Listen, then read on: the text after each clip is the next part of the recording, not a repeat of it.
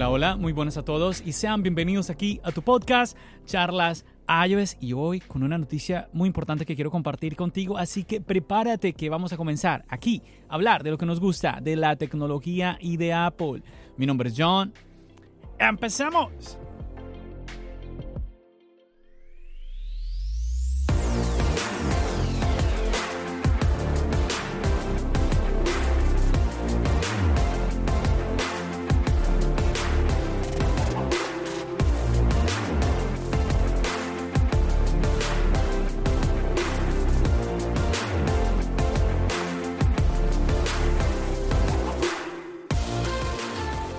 Muchachos, como lo leyeron en el título, control universal.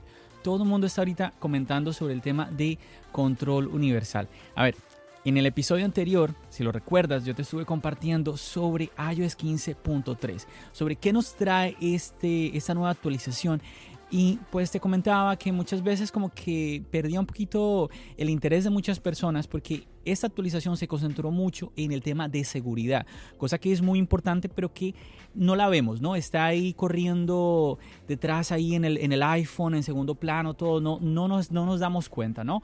Pero cuando vemos una característica la cual entonces y podemos interactuar con ella, pues ahí ya eso, eso es otro nivel, como si ocurre para, bueno, lo que se está hablando también de iOS 15.4, la actualización que viene para el iPhone que va a permitir que desbloqueemos nuestro dispositivo, aunque usemos cubrebocas. De esto también ya te hablé en otro episodio. Hoy te vengo a hablar sobre una característica que se está probando ahora, que está en beta, y es el tema del control universal. Y bueno, quizás tú te estés preguntando, John, ¿qué es esto del control universal? Y simplemente, para resumírtelo, te va a permitir controlar un Mac, ¿sí? Y cuando digo Mac, pues me refiero a un iMac, un MacBook, em, un Mac mini, todo lo que corre macOS y un iPad con el mismo teclado, con el mismo ratón, simplemente acercándolos. Esto puede ser muy interesante para aquellas personas que utilizan aplicaciones tanto de macOS como de iPadOS y están ¿sí? Eh, moviéndose de un dispositivo a otro. Esta función, chicos, Apple la, ah, la, anunció en la WWDC del año pasado, en junio del 2021, y la verdad que se estaba haciendo eh, de esperar muchísimo. Muchas, muchas personas, ¿cuándo va a llegar esta, esta nueva característica? Ya se viene junio para la nueva WWDC, ¿qué va a pasar? ¿Al fin qué? ¿Cómo es la cosa? De pronto hubo problemas, quizás algunos se preocuparon, quizás esto no va a llegar o qué va a pasar. Y pues como te estoy comentando, ya está en beta y lo que las personas, las personas que están ya probando esto en la beta, aquellos arriesgados que les gusta instalar betas, recuerda que las betas son mm, versiones del sistema operativo que están incompletas.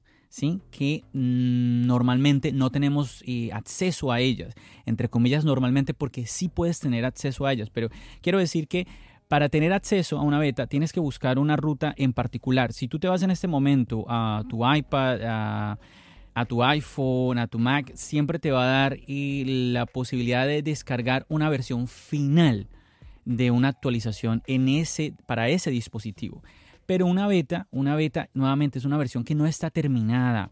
Por ello es muy normal, debería, es lo lógico, ¿cierto? Que haya fallos, que ocurran errores. A veces me llama la atención que hay gente por ahí que se queja cuando, oh, instalé la beta y mi iPhone me corre mal. Es que es lo normal. A mí me sorprende cuando la gente dice, me instalé la beta y parece una versión final.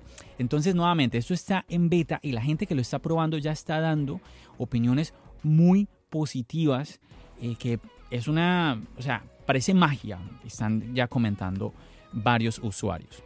Y una de las cosas que yo creo que tú ya has visto por ahí videos de personas moviendo el, el mouse, que también podría ser también con el teclado, moviéndose de un dispositivo a otro. Esto es posible siempre y cuando estos dispositivos estén conectados a la misma cuenta de iCloud. Ojo con esto, tienes que tener ambos dispositivos con tu cuenta de iCloud. A este punto, chicos, muchas personas empiezan a preguntarse, bueno, ¿cuál es la diferencia con Sidecar? No sé si recuerdas Sidecar que em, se presentó en el 2019 y lo que hace Sidecar es eh, como que convierte el iPad en una pantalla secundaria para tu MacBook, para tu iMac, para tu computador con macOS. Mientras que el control universal te permite utilizar iPadOS junto con macOS sin ningún problema, sin tener que cambiar eh, como a otros dispositivos, intercambiar conexiones de Bluetooth, sí, como que muchísimo más sencillo. Hay algunas restricciones, esto hay que tenerlo eh, como presente, y es que, bueno, sobre todo con el tema del iPad. Al parecer podemos conectar un iMac con un MacBook, con un iPad y otro MacBook y, otro, bueno, como que no hay límites, el límite es cuando vamos de un iPad a otro iPad.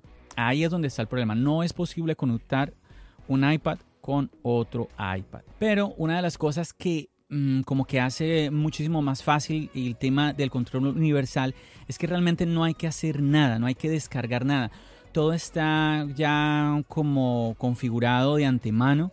De hecho, en las primeras betas para macOS 12.3 y iPadOS 15.4 está ya habilitado de forma predeterminada. Entonces, como te dije, no tienes que tú preocuparte por nada. Pero algo importante, la distancia. Esta distancia es de menos de 10 pies. Espérame, vamos a preguntarle a Siri porque a veces me confundo con el tema de los pies. Hey Siri, how many meters are 10 feet? 10 feet is 3.05 meters. Ok, tenemos entonces son 3 metros. Esa es la distancia, no más de 3, 3 metros, de verdad. Wow, 3 metros es, es harto. Pensé que, la verdad pensé que iba a decir como, no sé, 30 centímetros. La verdad que se me hizo harto.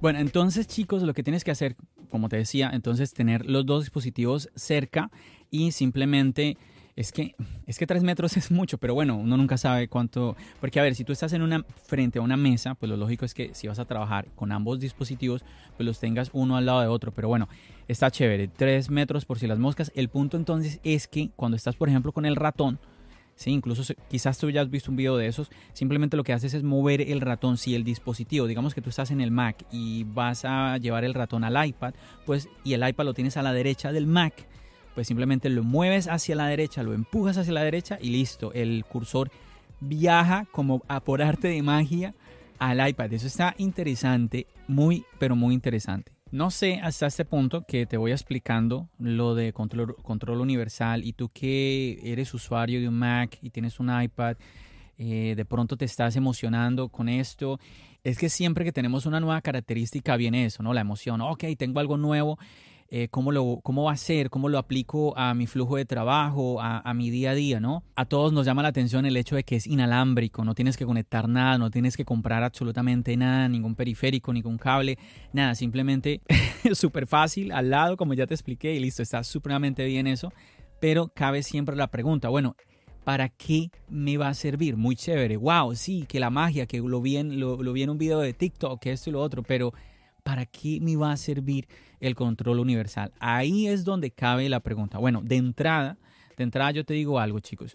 Cada vez que Apple nos presenta una nueva, una nueva característica, algo nuevo que vamos a poder hacer con nuestro dispositivo, al final queda en ti y en mí que lo apliquemos. Si no lo vamos a utilizar, pues por muy genial que sea, pues no lo vamos a hacer. Entonces es importante ese detalle.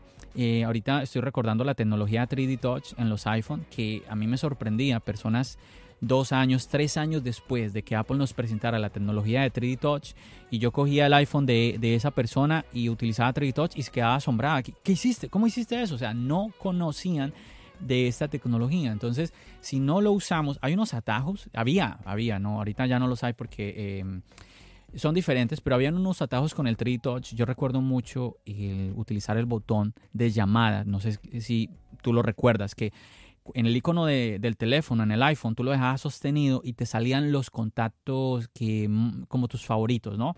Entonces, por ejemplo, si tú ibas a llamar a tu pareja, dejabas presionado, te salía de una vez ahí el contacto de tu pareja y ya, no tenías ni siquiera que entrar a la aplicación de teléfono. A mí me encantaba utilizar el Teddy Touch de esa manera y la verdad me parecía increíble que muchísimas personas no lo utilizaban. Incluso yo llegaba a escuchar personas, es que no lo veo necesario. Yo creo que el punto es, nuevamente, es que si no lo usamos, si no lo usas, pues nada, te quedas en lo mismo.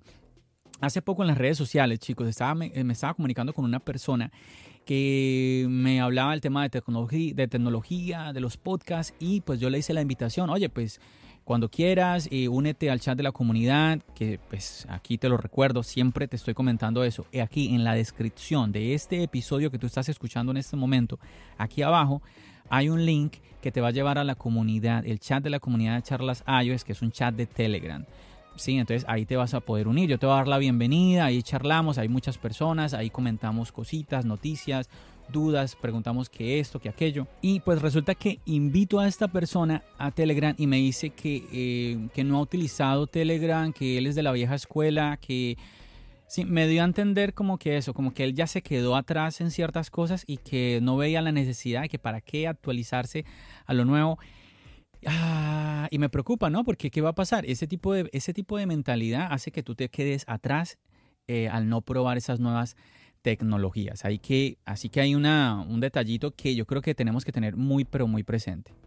Pero bueno, hablemos de esto. ¿Para qué nos serviría control universal?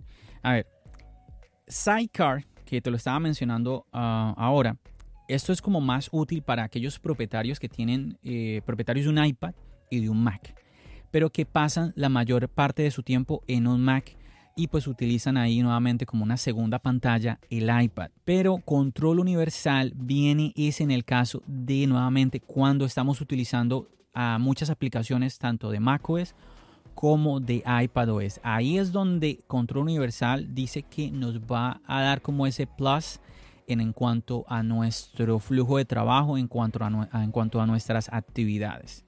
El tema de no tener que moverse físicamente entre un dispositivo y otro para interactuar con ellos me parece que eh, es muy pero que muy interesante. Y obviamente que también aquí hay cosas interesantes para aquellos que utilizan más de un Mac. En mi caso te cuento que aún no lo no he usado y no he probado control universal. ¿Por qué? Porque pues no me atrevo a instalar la beta porque no quiero tener problema con ninguno de mis dispositivos, porque con ellos pues hago el podcast, edito los videos de YouTube, grabo tantas cosas, entonces no, no me atrevo en ese aspecto a instalar una beta nuevamente, aunque últimamente muchas personas me han animado, John, John, dale que eh, no, no hay ningún problema con la beta, pero es que nunca se sabe, nunca se sabe. Entonces, bueno, ahí faltaría tener un dispositivo secundario para poder probar esa beta. Si tú tienes la oportunidad de tener un dispositivo secundario, te lo recomiendo. Ahí puedes eh, instalar la beta, probarlo. Pero si tú tienes eh, un solo dispositivo, ese es tu dispositivo principal, quizás no tengas necesidad de instalar todavía la, nuevamente esta beta para probar eh, control, control universal porque como te decía, igual es que no es la versión final, hay que esperar a ya tener la versión final como tal.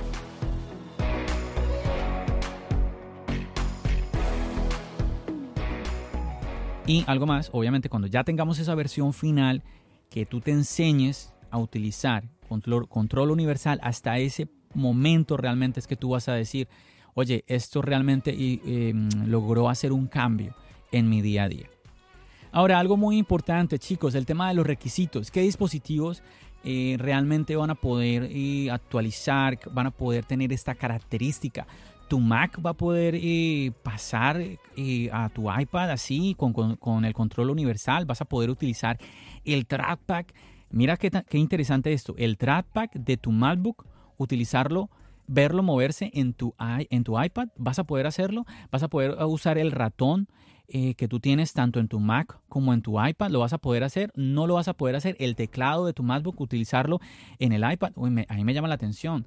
A mí me llama, e, es que es un escenario interesante, pero entonces vamos nuevamente a mirar aquí cuáles son aquellos dispositivos que necesitamos para poder eh, disfrutar de esa característica. Y bueno, no va a estar en todos los dispositivos de Apple, obviamente, pero hay una buena noticia que bueno, quizás más de uno lo pensó, y es que no, no necesitas, no es necesario que tu dispositivo tenga un chip M1. Entonces yo creo que ahí está muy bien. Y te voy aquí a dar la lista de los modelos de Mac y iPad que son compatibles. Tenemos los MacBook a partir del 2016, ¿sí? Después del 2016, allá adelante, lo que venga.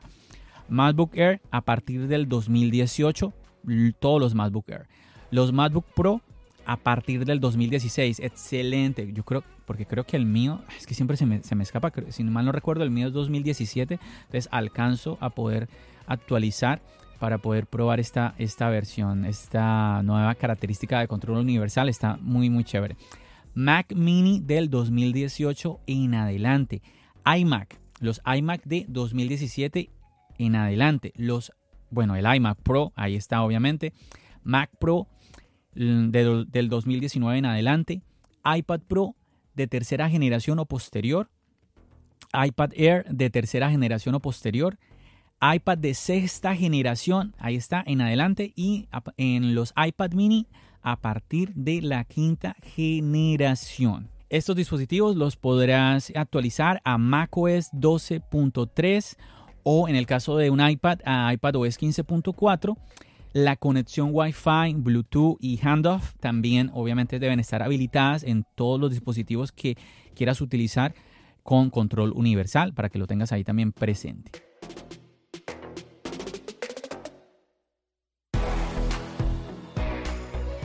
Bueno chicos, eso es a grosso modo este tema de control universal. ¿Qué te parece? ¿Estás entusiasmado?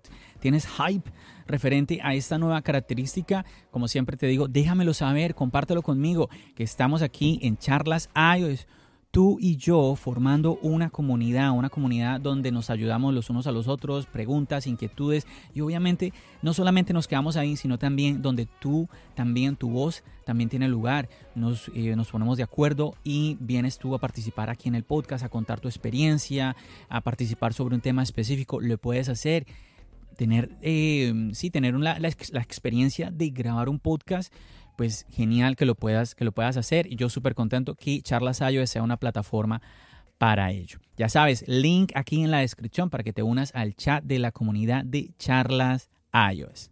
Y es que para darte un ejemplo de esto, te cuento, te doy un adelanto. Estoy ya editando, porque ya grabé, estoy editando un episodio que se viene pronto. Es un episodio sobre el iPhone mini que grabé con dos, dos eh, miembros de la comunidad de charlas iOS. Son dos personas. Oye, un dato, esto de miembros a veces dicen, oh, entonces tengo que pagar una membresía. No, no, no. Eh, aquí no hay que pagar nada en Charlas Ayos, no te preocupes, simplemente ven y hazte parte de esta comunidad. Nuevamente, es un podcast enfocado en el iPhone mini. Eh, ¿Qué está sucediendo con el iPhone mini? ¿Gusta o no gusta el iPhone mini? ¿Qué, ¿Qué dicen los usuarios? Y pues dos usuarios de la comunidad vienen a participar. Eh, uno comunicándose desde Colombia, el otro desde Australia. Wow. Entonces, eh, muy pilas, muy pilas ahí para que no te pierdas ese episodio que está muy interesante. Es un episodio mucho más largo de lo que va a ser, de lo que es este que te estoy grabando en este momento, porque pues obviamente ahí nos extendemos ya. Cuando yo tengo invitados, ahí ya tienden, ese es de los episodios largos. Entonces, para que no te lo vayas a perder, para que estés ahí pendientes.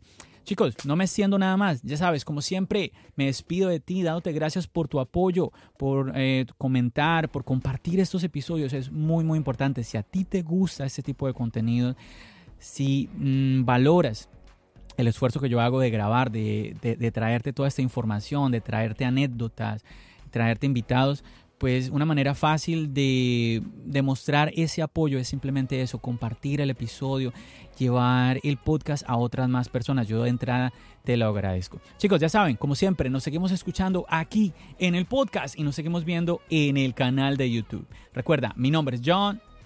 Bendiciones.